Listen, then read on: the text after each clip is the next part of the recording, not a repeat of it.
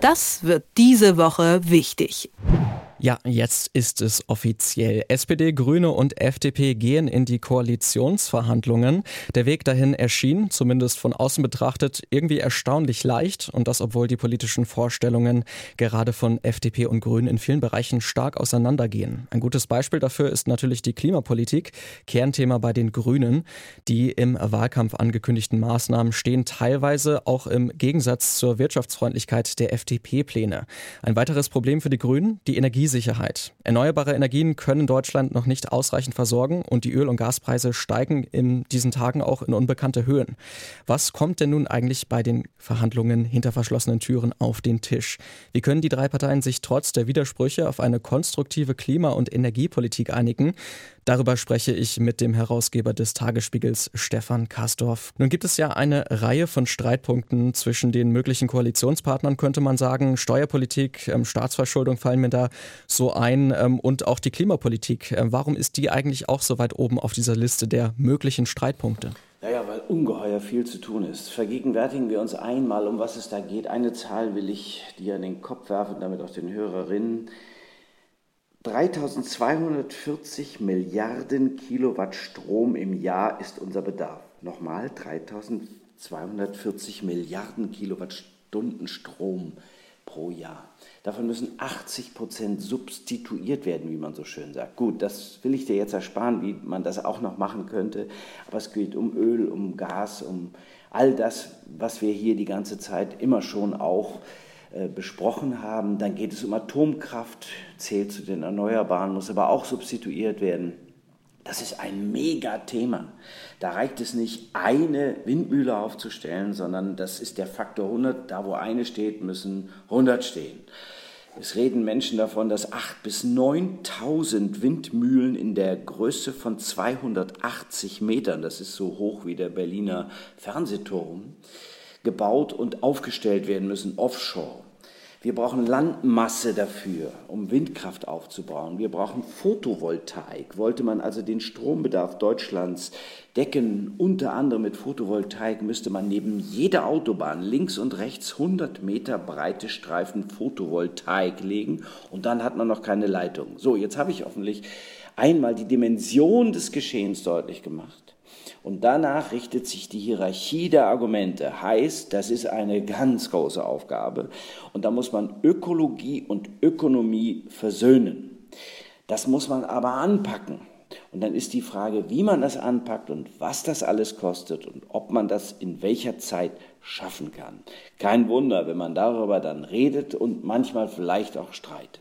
Also Ökonomie und Ökologie zusammenbringen, damit hast du eigentlich auch schon fast die FDP und die Grünen explizit genannt.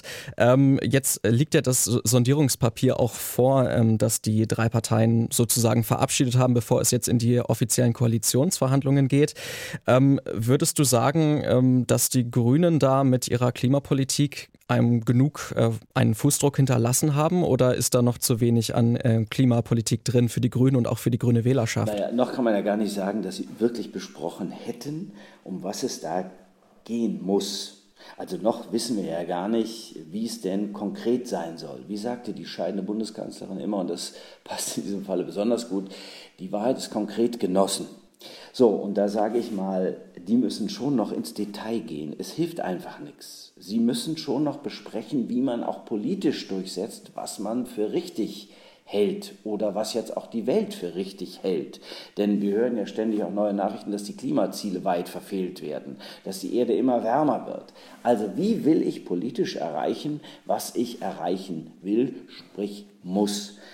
Also wir haben im Rahmen der pandemischen Entwicklung hatten wir neue Gesetze, die es erlauben, wenn ein Notstand ausbricht oder gegeben ist, mit Rechtsverordnungen zu regieren. Ich sage aber ganz leise, natürlich könnte man auch hier von einem Notstand sprechen. Gut, das kann ich jetzt niemandem empfehlen, weil man immer schon auch noch alles durch die Parlamente bringen will. Aber dazu die Einsprüche, die möglich sind, wenn man das Ganze in den Klimaschutz äh, sagen wir, im Klimaschutz voranbringen will, wenn es also ein Vetorecht für Klima geben soll im Kabinett, die ganzen Einspruchsmöglichkeiten der natürlich auch wichtigen Bürgerinitiativen, der Naturwissenschaft, all die, die, die warnen und sagen, äh, denkt an die, an die Vögel, denkt an die Fische, denkt an alles das, was damit zusammenhängt, wenn man Land nimmt oder wenn man im Meer etwas baut. Das alles kostet Zeit und Kraft und kein Mensch weiß ganz genau, jedenfalls habe ich es noch nicht verstanden, wie sie das politisch umsetzen wollen. Wenn das wirklich, wirklich wahr ist, was wir uns alle immer sagen, und wir eigentlich gar keine Zeit mehr haben, was das Klima angeht, und ich glaube das, dann müssen wir die Politik dem anpassen. Und da bin ich mal sehr gespannt. Das ist eine Frage von Koalitionsverhandlungen. Wie will ich, ich sage es jetzt mal, ein Durchgriffsrecht schaffen, das die Menschen mitnimmt und ihnen ihre Rechte nicht nimmt? Ja, also da gibt es auf jeden Fall einige Überzeugungsarbeit, die noch zu leisten ist. Ähm, gestern Abend hat, glaube ich, Robert Habeck schon ein bisschen versucht, das zu tun. Er war zu Gast bei Markus Lanz im ZDF und wirkte da auf äh, Nachfrage nach einigen Kernzielen der Grünen, also zum Beispiel nach dem Tempolimit, dann aber auch eher zerknirscht, weil das ist ja inzwischen auch anscheinend vom Tisch, dass das eingeführt wird. Ähm, außerdem gibt es dann keinen bisher wirklich gesicherten Kohleausstieg bis 2030. Indirekt wurde ähm, Habeck dann auch von Markus Lanz sowas wie Ambitionslosigkeit unterstellt. Ähm, glaubst du, dass die Grünen sich da vielleicht auch ein bisschen übernommen haben mit ihren Forderungen oder Versprechen im Wahlkampf? Nee, das sehe ich nicht so. Also ein Tempolimit von 130 ist nicht also er, er, unterspielt das. Das ist auch sehr geschickt, glaube ich. Also er unterspielt das. Ein Tempolimit wird es vielleicht nicht generell geben, aber es ist vielerorts möglich. Ist gar kein Problem. Tempolimits wird es geben, auch 130 wird es geben. Nein, ist jetzt vielleicht nicht in einem großen, in einem großen Knall und nun dürfen wir nur noch auf 130 auf Autobahnen fahren. Nein, nein, es wird vielerorts 130 sein. Pass mal auf, das wird schon auch noch kommen.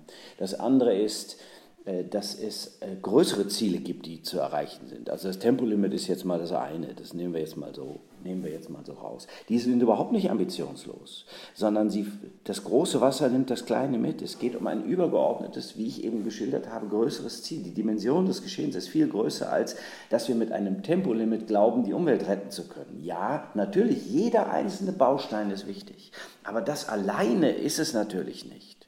Auch Solar alleine ist nicht die Rettung. Das muss ja auch erstmal hingebracht werden. Dann Windkraft alleine ist die Rettung nicht. Das alles muss zusammen gedacht werden. Und darin wird sich dann der Wert der Grünen innerhalb äh, der ähm, Regierung zeigen. Und ich glaube, dass sie äh, dann bestimmt keine Asche auf ihr Haupt streuen müssen. Da äh, können wir auf jeden Fall noch gespannt sein. Ähm, bevor es jetzt aber in die Koalitionsverhandlungen geht, ähm, hilft vielleicht auch den Politikerinnen und Politikern noch ein Blick in die Realität. Denn im Moment stehen wir ja gerade vor dem Problem, dass die Energiepreise sehr stark ansteigen, vor dem kalten Winter natürlich auch. Und äh, da wird dann auch wieder gerne die Abhängigkeit von Russland ähm, hochgehalten, dass das ein Problem sei. Annalena Baerbock hat das zum Beispiel auch in einem Interview gerade gesagt. Ähm, ja, also wie, wie ist es denn im Detail? Glaubst du, dass diese aktuelle Diskussion, die natürlich auch die Bevölkerung stark betrifft, gerade die einkommensschwächeren ähm, Haushalte dürften jetzt vor großen Problemen auch äh, vor dem Winter stehen.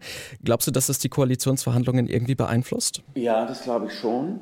Denn Tatsache ist, dass das Thema, das ich aufgerissen habe, enorm groß ist, dass der Weg dahin aber ziemlich schwer zu beschreiten ist. Äh, ja, die Menschen mitnehmen und ihnen die Angst nehmen. Das heißt, dass du staatlicherseits wahrscheinlich sehr viel Geld einsetzen musst, um den Umstieg, und das ist ja Substitution von Gas, von Öl, von all dem, um den Umstieg zu ermöglichen. Auch Atomkraft, aus der Atomkraft auszusteigen, ist ja nicht ohne Kosten, ohne Folgekosten möglich. Das heißt, wir werden die Staatsfinanzen nochmal ganz anders betrachten müssen. Vielleicht muss man Gelder, die nicht abgeflossen sind im Zuge der Corona-Pandemie oder der Flut, umwidmen, um sie woanders eben für das Umsteuern im Bereich Klima einzusetzen, um den Menschen die Angst zu nehmen, dass sie noch nicht, noch nicht mal mehr heizen können. Ja, das ist auch verdammt schwierig zu verstehen, erstens. Zweitens, es ist auch verdammt schwer als politische Aufgabe. Um uns herum bauen die Franzosen, wenn ich das richtig gesehen habe, 150 kleine Atomkraftwerke. Die Chinesen bauen viele Atomkraftwerke, weil sie sagen, wenn wir CO2-Ausstoß vermindern wollen, müssen wir eine sogenannte erneuerbare Energie haben und plötzlich zählt die Atomkraft Atomkraft wieder dazu. Na, das ist ja jetzt mal ein Thema. Wir steigen aber auch aus der Atomkraft aus. Das heißt, also auch aus der Atomkraft aus, so muss man sagen, und zwar sehr schnell inzwischen jetzt. Das heißt, wir müssen da irgendwie das Geld zusammenhalten, um es für die Menschen ausgeben zu können, die dann äh, nachher denken, sie könnten nicht mehr heizen. Auf jeden Fall viele Streitpunkte oder viele ähm, Probleme, die noch im Raum stehen bei den anstehenden Ampelkoalitionsverhandlungen zwischen SPD, FDP und natürlich auch den Grünen, für die die Klimapolitik ein Kernthema ist. Über diese ganze Problematik und mögliche Lösungen habe ich auch jetzt mit dem Herausgeber des Tagesspiegels, Stefan Kastorf, gesprochen. Vielen Dank, Stefan, für deine Zeit. Ich danke dir, es war mir ein Vergnügen. Das wird diese Woche wichtig.